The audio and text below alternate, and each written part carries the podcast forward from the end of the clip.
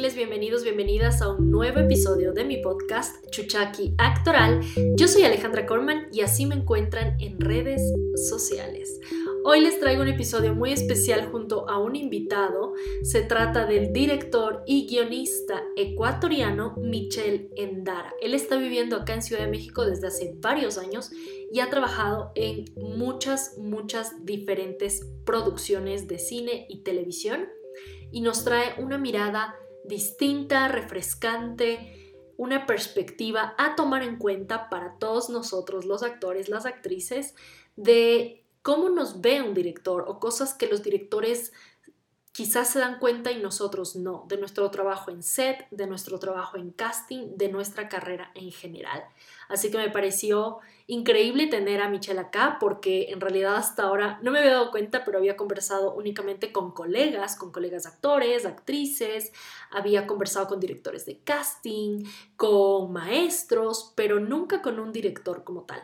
Así que espero que disfruten muchísimo este episodio. Creo que hay información muy, muy valiosa y una mirada muy refrescante y distinta.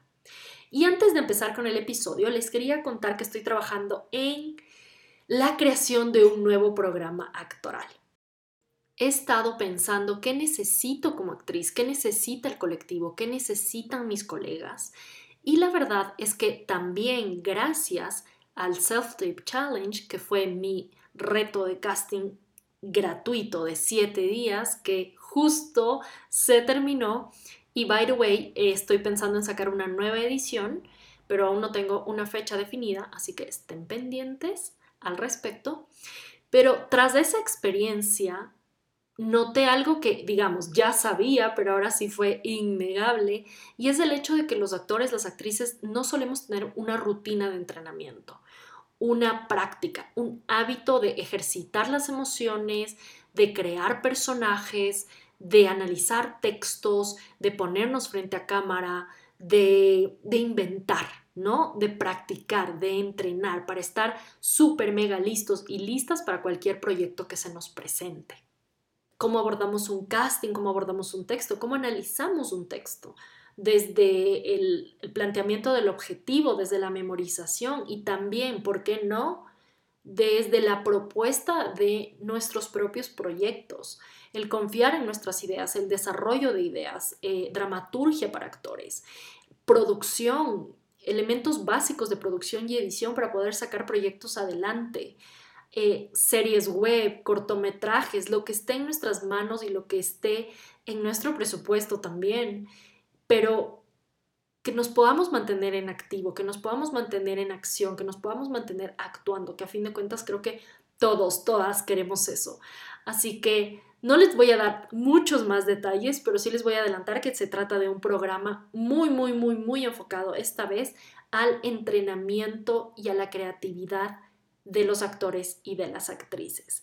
Realmente va a ser un programa muy profundo, muy extenso, en el que se requiere muchísimo compromiso y mucho trabajo, pero estoy segura, segura, segura, segura que nos va a traer a todos, a todas, muchísimo crecimiento y muchas ideas sobre todo.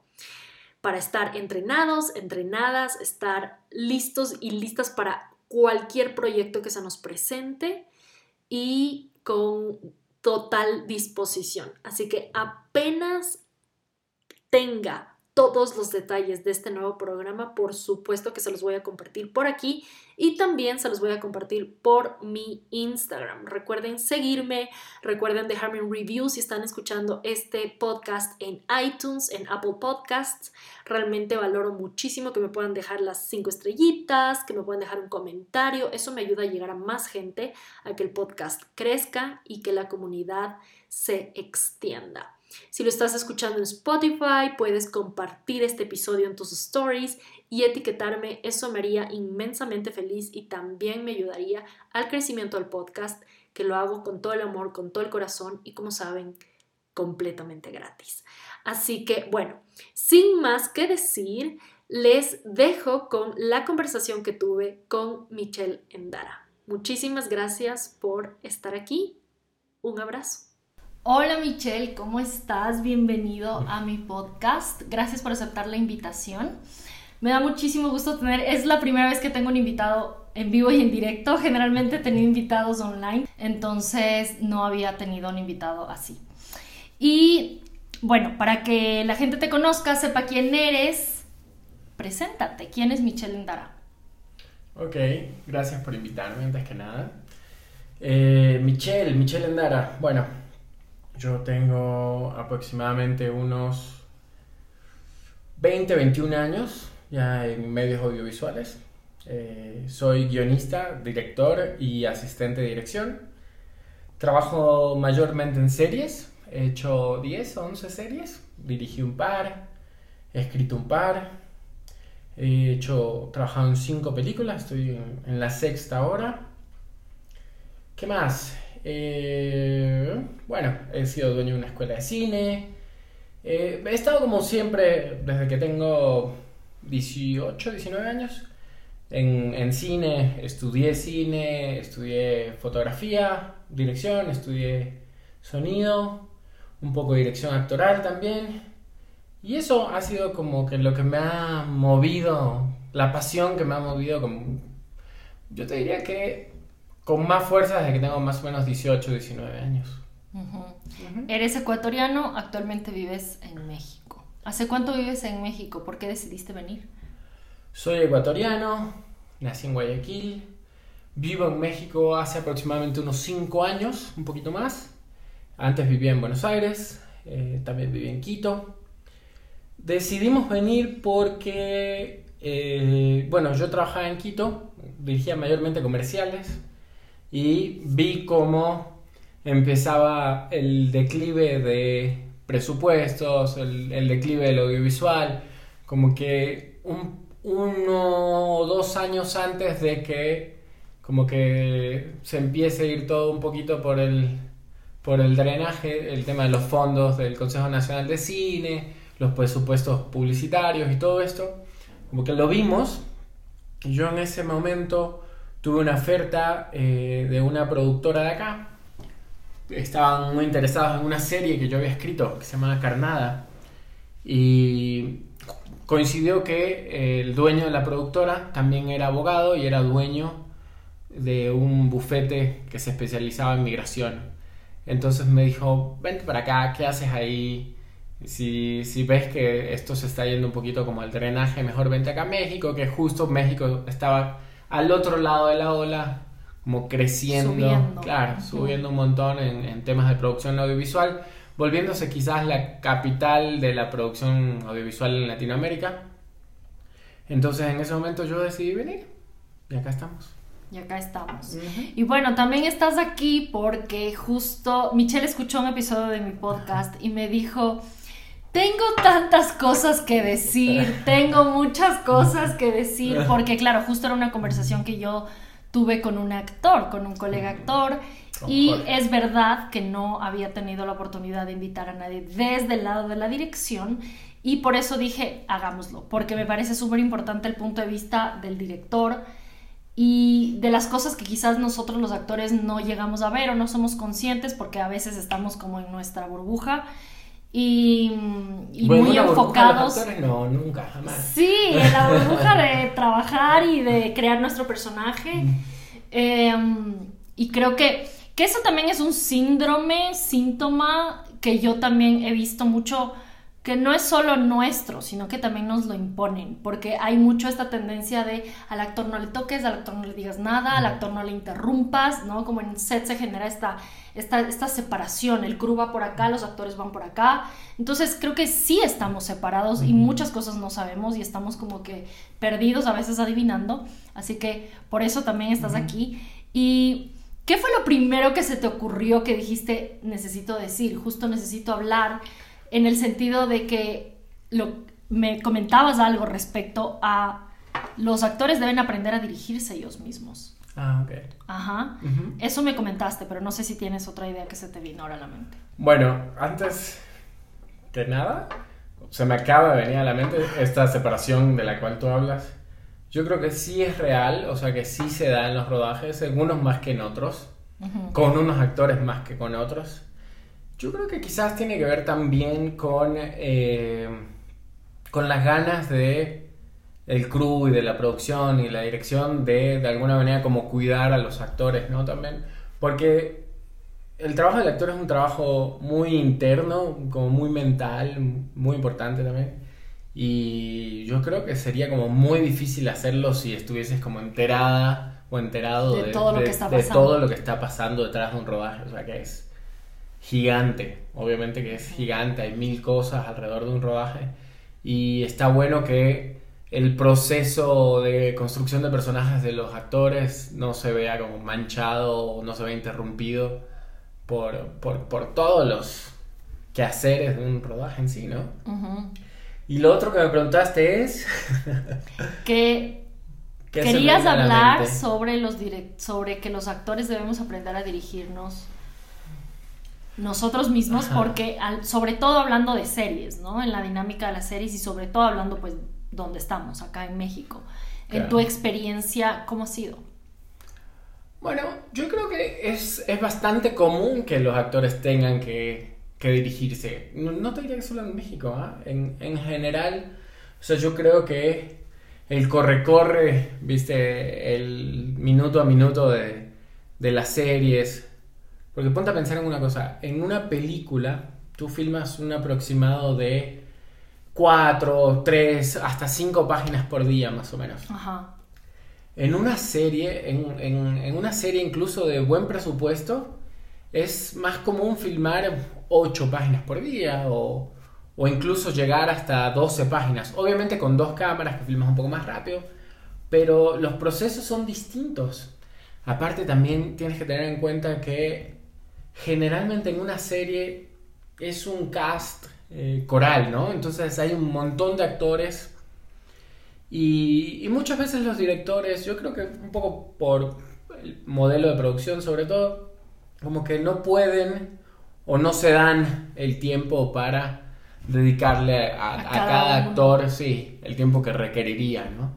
Entonces, de alguna manera, eh, es bastante probable que si empiezas a trabajar en series, te toque autodirigirte, construir eh, tu personaje, obviamente, a veces por negligencia de un director o de una producción, otras veces también porque lamentablemente esas son las condiciones económicas y de tiempo de ese proyecto. No hay, o sea, usualmente no hay espacio para ensayos. Es poco probable. También hay directores que no que dicen, "No, es que yo prefiero no ensayar." Yo lo- no estoy de acuerdo para nada. O- otras veces es una cuestión de dinero, no hay dinero para, para pagar los ensayos. En muchos casos, o sea, ¿sabes dónde se da más? Se da más con niños. Ok, Generalmente con niños, sí se ensaya. generalmente incluso hasta les ponen un coach actoral Mm. y, y ensayan más, construyen más sus personajes. Yo trabajo de otra forma, o sea, yo prefiero como ensayar mucho, construir los personajes juntos y ahí guiarlos, pero sí, es, es bastante común que uno llegue a una serie en Latinoamérica, uno, uno me refiero a un actor, y no haya tenido como mucho espacio para, para sentarse con el director a crear el personaje. O sea, es, es triste, pero es cierto. ¿Y qué pasa cuando no están de acuerdo? Que es lo que te comentaba antes de, de grabar, Ajá. como, bueno, ok, el director no tuvo tiempo, o no tuvo el dinero, o no tuvo el espacio, o no es su dinámica ensayar o practicar o crear el personaje con el actor. El actor llega con una propuesta. ¿Y Mira, qué pasa si no le gusta al director? En la práctica, en mi experiencia, prevalece la voz del director. O sea, porque sí he visto que haya construcciones distintas y claro, que el personaje, o sea, el actor pensó que el personaje iba por un camino, por el camino A, y el director piensa que es B, y generalmente va por el B. O sea, generalmente va por el B, obviamente. Y en ese caso el actor tiene que resolver en ese instante, o sea, cambiar de chip y... Es muy triste. Claro. Es, es muy triste, o sea. Pero sí, de hecho, ¿sabes que Lo vi hace, un poco, hace muy poco en el último proyecto que hice acá. Un proyecto grande para una plataforma streaming nueva y grande que termina en Plus. Y. ¿Y cómo es que se llama? El, pero en este caso, la verdad es que la, la visión que tenía del personaje este actor estaba como totalmente jalada de los pelos. lado. Sí, jalada de los pelos, o sea. Eh, y no, pues le tocó adecuarse. Y en ese momento a veces pasan cosas raras como que la manager o el manager del actor te llama y te dice, oye, ¿qué pedo acá con esto? ¿Llama a quién? Llama al director o a la producción a, a ver qué onda y qué ha pasado. Que también... ¿Viste la serie 10%? 10%, no. no, no Es no. una serie francesa Ujú. que trata sobre una agencia de managers y la vida de los managers, básicamente. Y los actores a quienes ellos representan son actores de verdad. O Ok. sea, franceses, ya que salen allí Ok. haciendo de ellos mismos Ajá. como si ellos fueran sus managers. Y esto que cuentas lo sacan allí mucho, como qué pasa, por qué o por qué no no fluye la escena con alguien y llama al manager. Y para mí, claro, era como que pensé que eso era como algo solo que pasaba en gran escala, No. pero eso está muy chistoso, sí. Hay un par de Como qué va a hacer el manager en ese caso. Bueno, es que el manager tiene que cuidar los intereses del actor, ¿no? Se quejan con él, no sé. Y sí, claro, es, eh, eh, puede venir una llamada del representante de este actor a decir, oye, ¿qué onda? ¿Qué pasa acá? Ujú. Este, ha habido como un malentendido, etcétera, etcétera, etcétera. Hay otras dos series que yo creo que si eres actor está bueno verlas. Había una ay, que es con... eh, es, una, es una serie inglesa de Ricky Gervais que, que es sobre este actor, este actor de pequeño tamaño que, que hizo Willow, que hizo este que, que era uno de los Ewok, este actor como súper famoso, ah, Ga- Harris, Garris, ahora lo buscamos si quieres, pero eh, está como en su, supuestamente está en su declive De la carrera. de su, de, de su carrera y obviamente está tratando de como enganchar otros papeles, aprovechando sus amigos famosos y todo, y que es un desastre. Y también tiene como este asunto con sus managers todo el tiempo. Y otra que se me viene a la mente, no sé si viste Entourage alguna vez. No. Nunca viste Entourage. Entourage sucede en Los Ángeles, en cambio.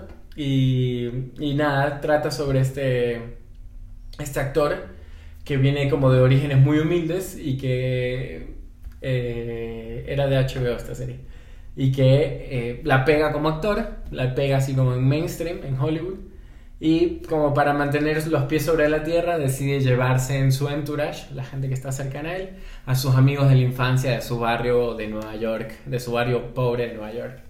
Y tiene un, un representante judío. Que, no, es, es increíble, o sea, que, que, que- que- ves como todos los entretelones de Hollywood y generalmente está repleto de actores de Hollywood porque esta serie era producida por Mark Wahlberg. Y nada, pues, o sea, ves como, cómo funciona ese mundo y es muy... Ah, está buenísimo. La voy a ver, la voy a ver. Es muy, muy, muy divertida. Em, Pero bueno, la conclusión es que uno como actor, o sea, tiene que estar preparado para, para esta situación y que tiene que, de alguna manera, aprender eh, a leer entre líneas, a construir eh, desde un guion que por ahí no te da lo que, tienen, lo que necesitas para construir, o de un Y en director tu que no te da. evaluación, ¿cómo ha ido? O sea, generalmente el actor sí la saca, la resuelve, No hay de todo, claro. el- la mayoría sí. eh, Muchos sí, o sea, muchos sí. Obviamente, si eres un actor profesional, con, con mucha tabla, con, con mucho oficio, vas a saber... eh, Resolver. Claro, vas a saber resolverlo. Otros no. Otros, y no son pocos tampoco, eh, nada, pues darán actuaciones mediocres, vacías, de madera. Y quedan así. Y quedan así. Y obviamente en la edición cada vez los cortan más, los van cortando más, cada vez van teniendo menos como menos trabajo, porque al igual que lo que le pasa a los directores o a los guionistas, los actores tampoco pueden salir en una esquinita de la pantalla a explicar, no, pues es que el director no me, no me dirigió. O sea, tú ves el trabajo del actor y ¿a quién le echas la culpa si trabaja mal? Pero ¿qué pasa con esto que dicen que toda mala actuación, o sea, la actuación siempre es culpa del director y como la mala actuación igual recae sobre el director? En las series no aplica, ¿tú sientes que eso ¿Quién aplica más dice al eso? cine? Varias personas, como que es la responsabilidad del director. Yo no lo creo necesariamente. ¿ya? Es medio cómodo. Creo que, no, sí, lo entiendo, pero creo que sí hay un riesgo, me explico, o sea, sí hay una, una parte que, que sí le puedes cargar al director porque puede venir otro director y darte un generarte un cambio y lo puedes cachar y lo notas y lo puedes generar y se nota como un mismo actor con distinto director es otro. ¿Me explico? Entonces no creo que sea una regla, pero ¿qué tanta responsabilidad le atribuyes tú al director? Bueno, imagino que en series no tanto. Obviamente tiene un montón de responsabilidad y, claro, obviamente un director puede dosificar tu tono, puede decirte es por acá cuando en verdad era por el otro lado y, y obviamente puede matar tu actuación, pero yo creo que esa posición, o sea, el actor que tome esa posición está como condenado a depender siempre de un director y está básicamente condenado al fracaso, porque si el director falla, él va a fallar, o sea, va a tener que rogarle a quien Dios, a Dios o a quien, quien, crea. que, que le toquen buenos directores. Y ojo, no solo director, porque yo también, si soy el editor, te puedo matar en un cuarto de edición, puedo agarrar las tomas donde lo hiciste mal, o sea, pueden pasar mil cosas. Entonces, yo, si fuese yo actor, yo me preocuparía muchísimo de que las probabilidades de que eso pasen sean como muy bajas. O sea, que mi trabajo... Tenga un estándar. Claro, tenga una calidad lo suficiente como para que este, no dependa tanto de terceros. ¿no? Siempre va a depender, pero que dependa lo menos posible. Esto que acabas de decir de los editores me... Porque claro, generalmente yo me imagino que el director siempre está supervisando la edición, pero no siempre. No siempre, no siempre. Mira, hay ideales en la industria que no siempre se cumplen. O sea, eh, imagínate si tú, va, va, a depender mucho del proyecto, pero imagínate si tú estás haciendo una de estas, este, yo les digo, las serienelas ¿no? Mm. Una serienela de, viste, 54 capítulos, 75 capítulos. Y tú como director sigue filmando mientras está editando, mientras empieza a proyectar, o sea, mientras ya lo empiezan a pasar en la tele. Entonces, si tú filmas 12 horas por día aproximadamente, más la hora de ir a tu casa, de regresar, o sea, llegas a tu casa, quieres abrazar a tus hijos, a tu esposa, ¿cachas? Lo más probable es que en los tiempos libres apenas puedas ver un poco la edición, que no puedas este, sentarte. así a estar ahí al detalle, ¿no? Entonces, es poco probable que tú puedas estar al 100, ver esos 75 capítulos y estar al detalle. No, ¿sabes qué? Mira, en esta había una toma mejor, ¿viste? De, de Alejandra actuando, ¿no? Había una toma mejor eso ya lo marcaste en el rodaje y, y, la script lo anotó y esa fue la toma que, se, que el editor recibió y que, que mete en la edición. Y por ahí quizás había otra mejor, pues en ese momento, con la calentura del rodaje, a veces los directores, no sé si te has fijado, pero a veces los directores ni siquiera marcan cuáles son las tomas buenas. Eh, sí, eso te iba a decir, porque si es así, bueno, hay un, hay un margen de error más pequeño, pero si el, el editor no creo que tome ¿Cuál es el criterio? ¿Cuál es el criterio de escoger una u otra toma? No creo que sea el actoral necesariamente. Hay un, montón de criterios, o sea, hay un montón de cosas. Va a depender mucho del editor, del proyecto. En general, yo creo que por ahí el recurso más importante es la actuación, pero hay otros, hay otros factores. Imagínate, tú te mandaste. ¿cómo, ¿Cómo se fija en eso? Si no necesariamente sabe, como espectador. No, bueno, algo de criterio tendrá también como editor, pero va a depender mucho de cada editor, ¿no? Quizás hay un editor que se fija más en la foto, en que no entre el boom en el cuadro, en que, en que se te vea mejor la cara, en que en justo en ese momento eh, no te tapó el otro, o sea, hay miles de factores. Tú como, como director, ¿Cuál es tu proceso ideal? Eh, ¿O cuál sería tu proceso? En las dos. Ok. Bueno, en, en, general, o sea, mi proceso con los actores, primero es como hacer mucho trabajo de mesa.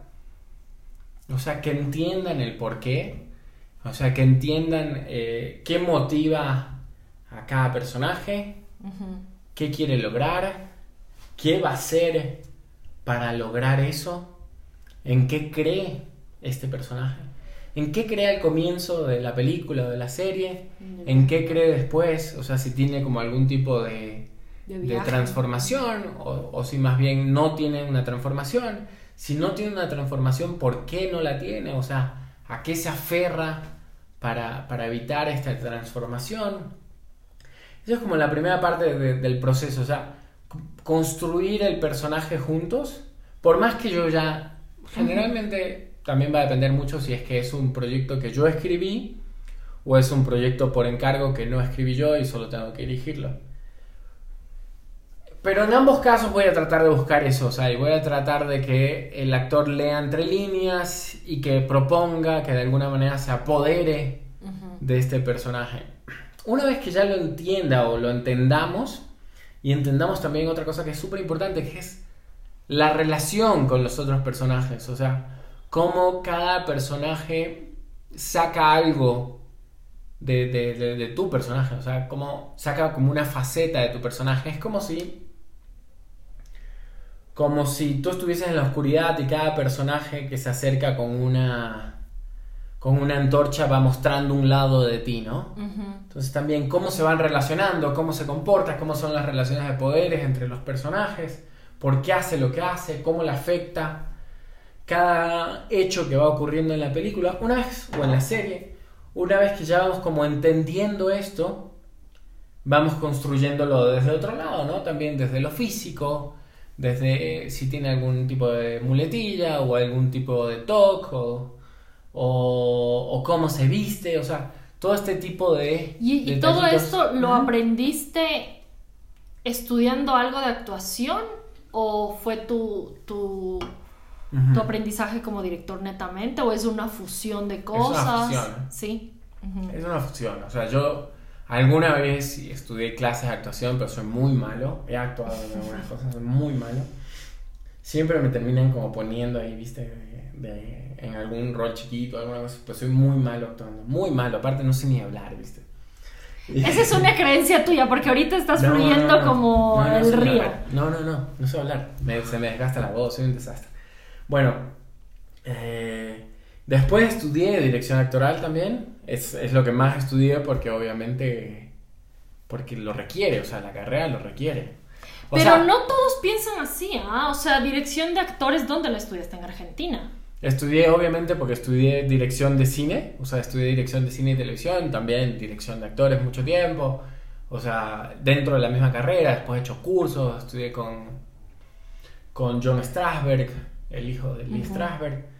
Porque no sé si es mi sensación o es una cosa así muy que le vemos siempre la, quinta pata al gato a lo, a lo, nuestro. Pero me da la sensación que en Ecuador la dirección de actores es lo último en lo que se fijan. Que la formación está mucho más enfocada hacia lo técnico, hacia la buena foto, la producción, cómo hacer, la escritura. Y, y, la dirección de actores es como la materia optativa. Yo no sé, a mí me, late, me da la impresión de que la escritura está así de la mano con la dirección de actores. O sea, es como casi que lo mismo. O sea, es muy importante, muy, muy, muy importante. O sea, eh, no es lo mismo, obviamente, pero sí van muy de la mano. Este, y yo creo que sí, que tiene que ver también por, por dónde va el director. Porque, viste, en mi caso, yo creo, sinceramente, esto no es eh, labia ni nada. Yo en verdad creo que los actores y la gente del crew es como el recurso más importante. Más importante que la cámara 6K, más importante que la HMI, que la, que la grúa motion control. Yo en verdad creo que eh, la gente, el espectador, empatiza y, se pone en los zapatos de los actores y no se pone en, en los zapatos del farol ni del efecto especial. Entonces, yo creo que esas cosas te pueden dar valor de producción y cosas por el estilo, pero en general lo que cuenta la historia eh, son los actores, obviamente, son los actores. O sea, yo creo por eso es el recurso más importante. Creo que hay directores que, que sí lo tienen como muy en cuenta. O sea, Sebastián Cordero, Alfredo León, son directores que, que o sea, su prioridad es la narrativa y saben que su mejor herramienta narrativa son los actores. Entonces yo creo que ellos, por ejemplo, sí se preocupan por sí, eso. bueno, puede haber Pero excepciones, pero siento que es un síntoma general de muchas pelis ecuatorianas en las que ¿qué falla? Guión y actuación. Es muy común el tema de guion, sobre todo, pero, eh, pero yo creo que pasa mucho también que hay directores que vienen de otro lado. Por ejemplo, hay muchos directores que vienen de la fotografía, que fueron fotógrafos y después se vuelven directores. Mm. y están tecnofascinados con la fotografía.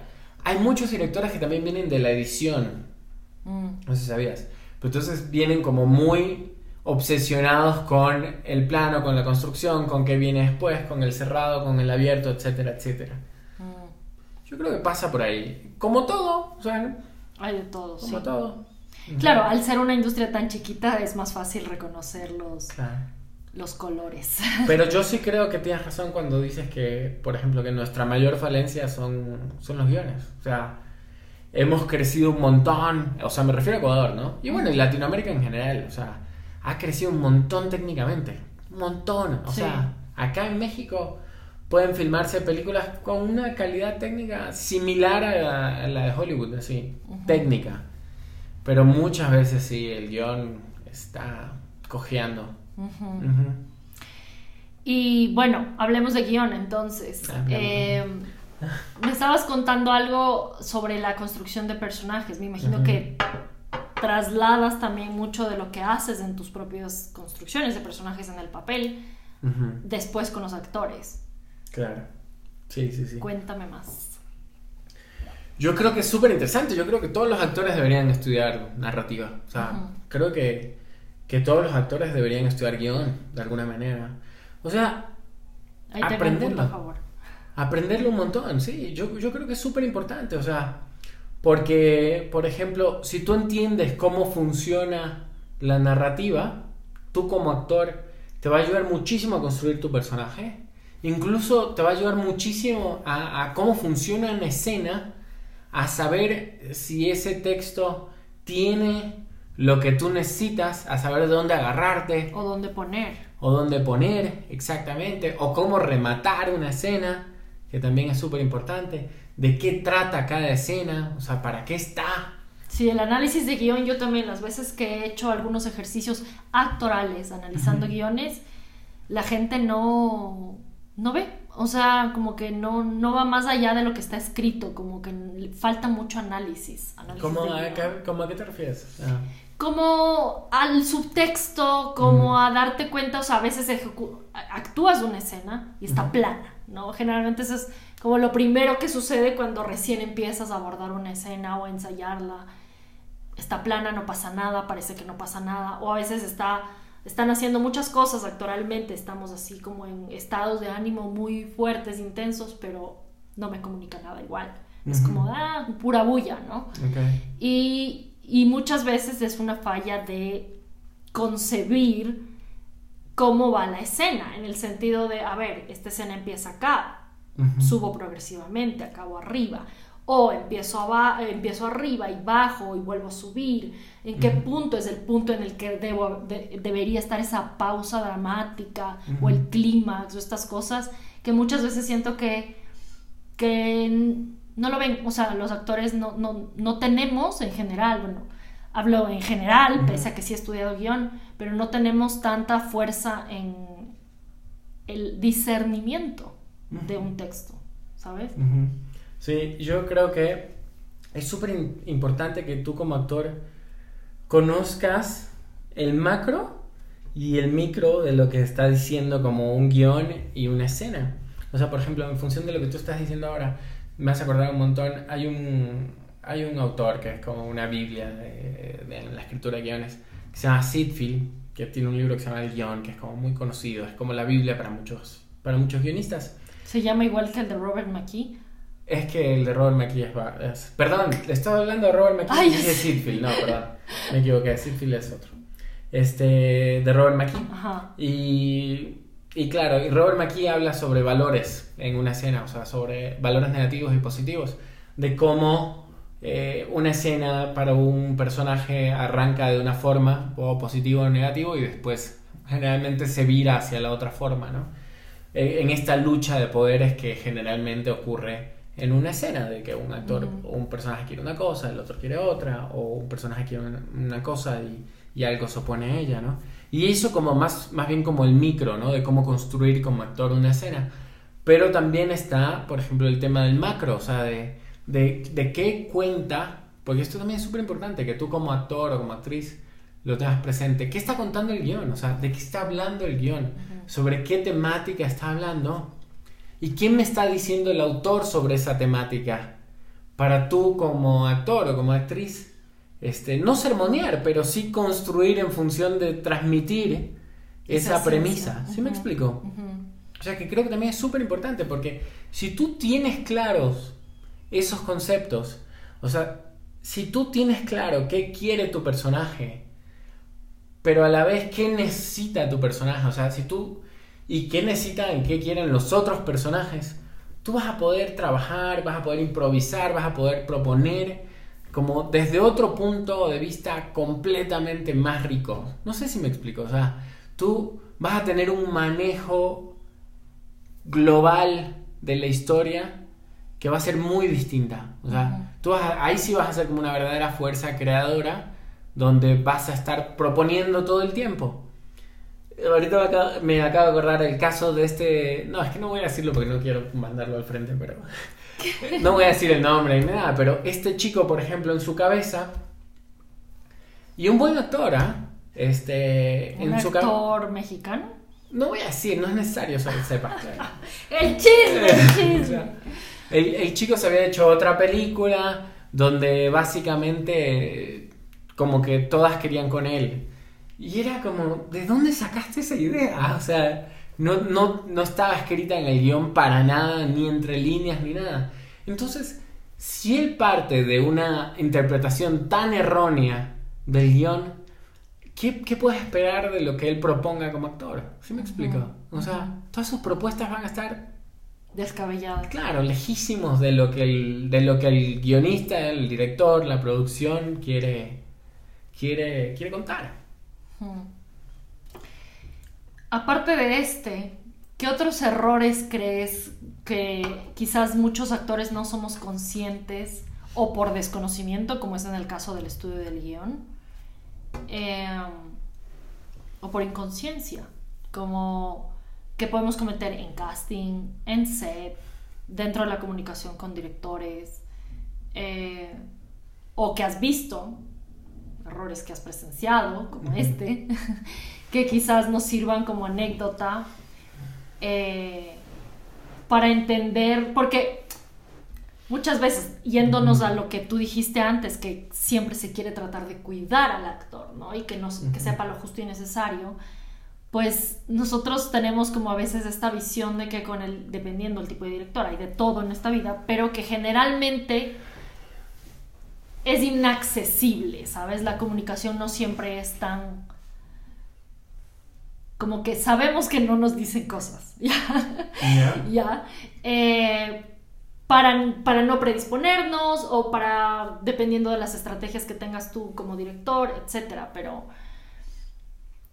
no sé si se te vienen ideas a la mente o anécdotas al respecto de cosas que has dicho, cómo no se da cuenta que esto no se hace o que o que esto realmente le está llevando para otro lado o que, o que como me dijiste cuando escuchaste el podcast, que así no funciona siempre, ¿no? La industria. Entonces, em, sí, anécdotas de errores que quizás podamos ser más conscientes o tomar nota como, ah, voy a quizás agarrar el libro del guion de Robert McKee y leerlo, porque ya estoy súper de acuerdo, yo también lo leí.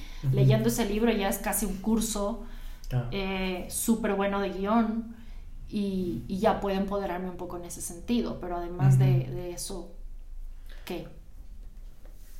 Mira, o sea, yo creo que, bueno, e, es, como demasiado amplio, o sea, porque por ejemplo, la etapa del casting es muy distinta a la, etapa del rodaje o, o, de construcción de tu carrera. Entonces, es como, es una pregunta demasiado amplia. Yo lo que haría es tratar como de concentrarme en puntos específicos.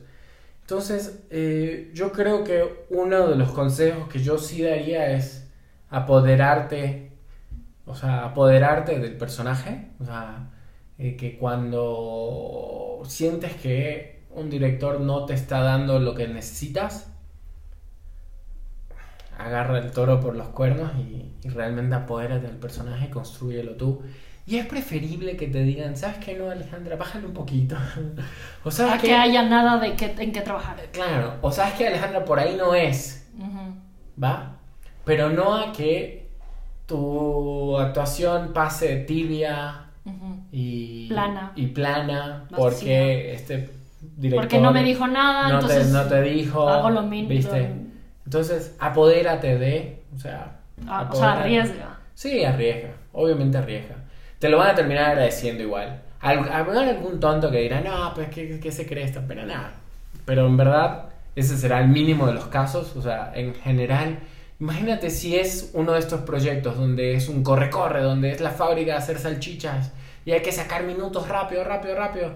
Un, un director que le toca dirigir uno de estos proyectos va a agradecer que alguien llegue con que una claro que alguien que alguien llegue con el deber hecho y a proponer y a decir, mira esto, esto, esto. Y tú, como se dice acá, le vas midiendo el agua a los camotes también, ¿no? Entonces vas a ir dándote cuenta si, si este director está abierto o no a estas propuestas, hasta qué punto, claro.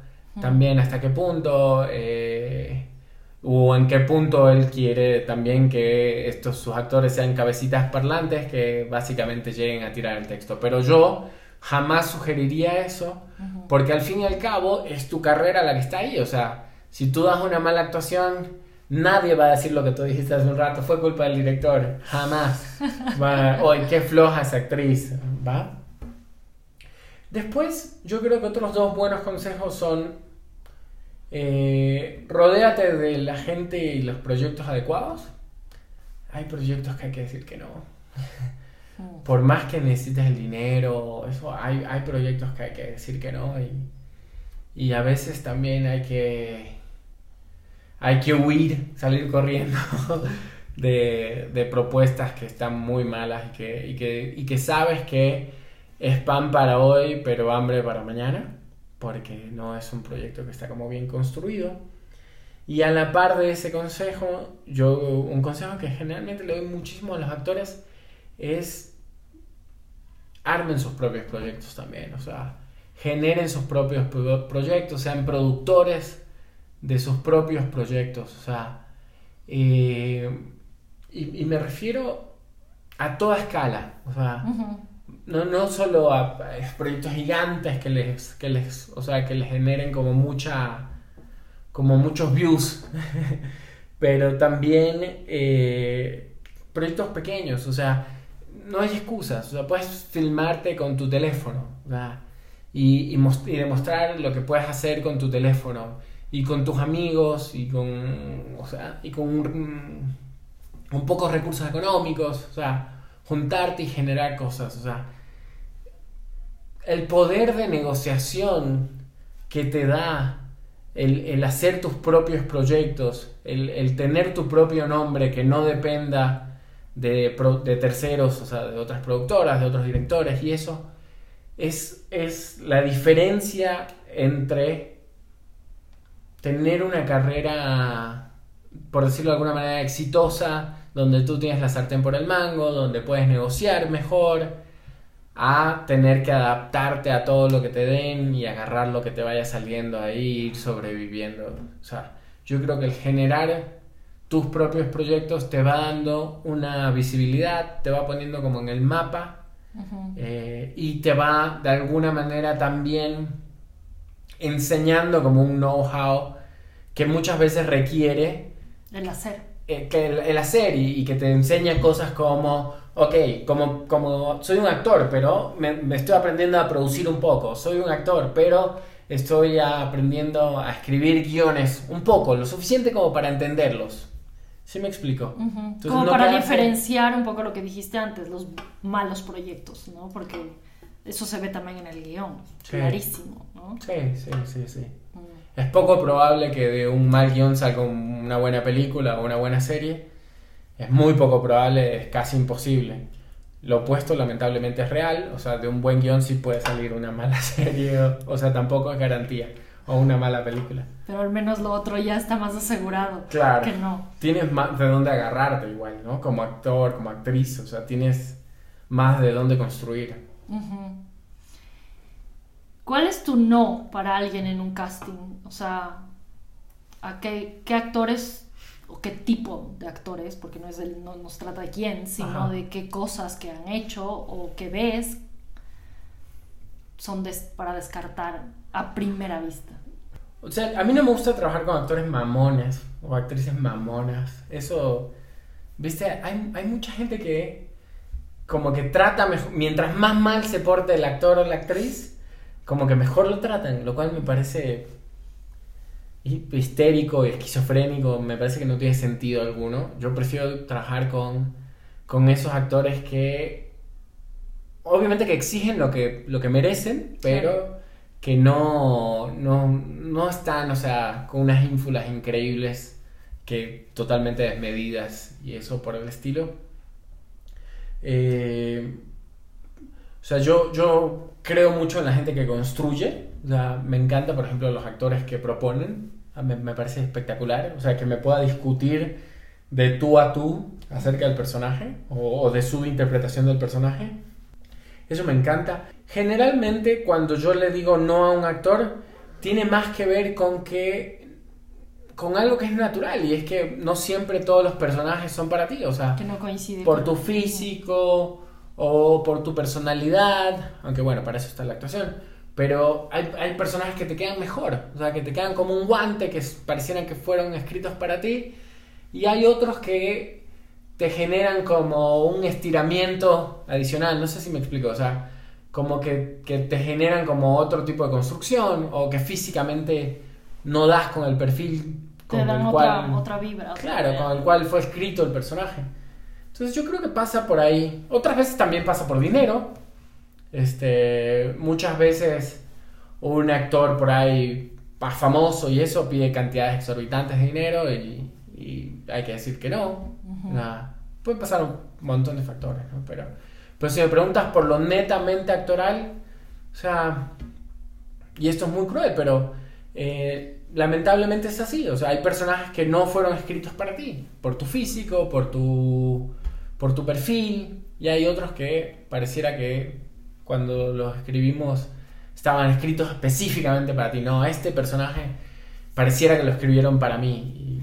Y hay actores que te han cambiado la visión del personaje en el sentido de tenías una idea del personaje, pero eh, algún actor o alguna actriz te gustó tanto su trabajo que decidí que Sí pasa, sí pasa, claro. No me acuerdo ahorita como algún ejemplo en particular, déjame tratar de acordarme, pero...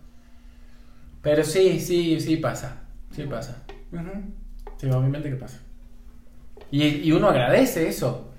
Hoy estaba en una, en una reunión y, y estaban hablando mucho sobre el tema de vestuario y eso, y, y de repente eh, la idea que, eh, que yo tenía de un personaje, de repente otra persona tenía otra idea, y, y esa idea la verdad que era mejor porque salía del, del estereotipo en el cual se caía uno enseguida cuando leía el guion. Entonces tú agradeces eso porque dices, bueno, esto diferencia un poco el personaje, ¿no? Y, y lo- y ayuda a construirlo desde otro punto de vista, lo hace más interesante, a veces puede ser más gracioso o, o simplemente más interesante y, y como que lo saca del montón. Entonces ya eso se, se agradece, ¿no? Antes de cerrar, Antes de cerrar. te quería preguntar, ¿por qué crees que no tenemos muchos referentes? Que esto fue algo que hablamos una vez en casa de actores o actrices ecuatorianos, ecuatorianas, que estén en las grandes ligas. Bueno, uno yo creo que tiene que ver con mercados también.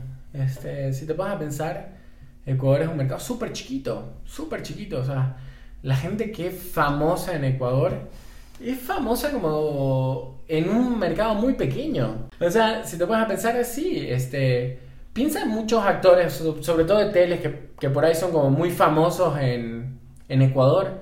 O sea, cuando ya eso lo traspolas a un medio como el mexicano, por ejemplo, donde, claro, existen, tiene una población de más de 120 millones de personas, este, estos actores no los conoce nadie, o sea, estos actores ecuatorianos los conoce muy poca gente, muy, muy poca gente. Este, entonces yo creo que eso también, obviamente también es una industria muy pequeña, no ha habido como muchos proyectos que tú digas, ah, bueno, este proyecto eh, marcó un hito en Latinoamérica, no. Entonces, eh, obviamente los actores que han salido en estos proyectos tampoco es que han tenido una difusión increíble, ¿no? Hay muy buenos actores en Ecuador, pero en general no tienen una como una difusión brutal. Este, y también tienes que entender esto. A mí me encantan las metáforas de fútbol. y es como... Y esto se puede aplicar a actores, a directores, a directores de foto y todo.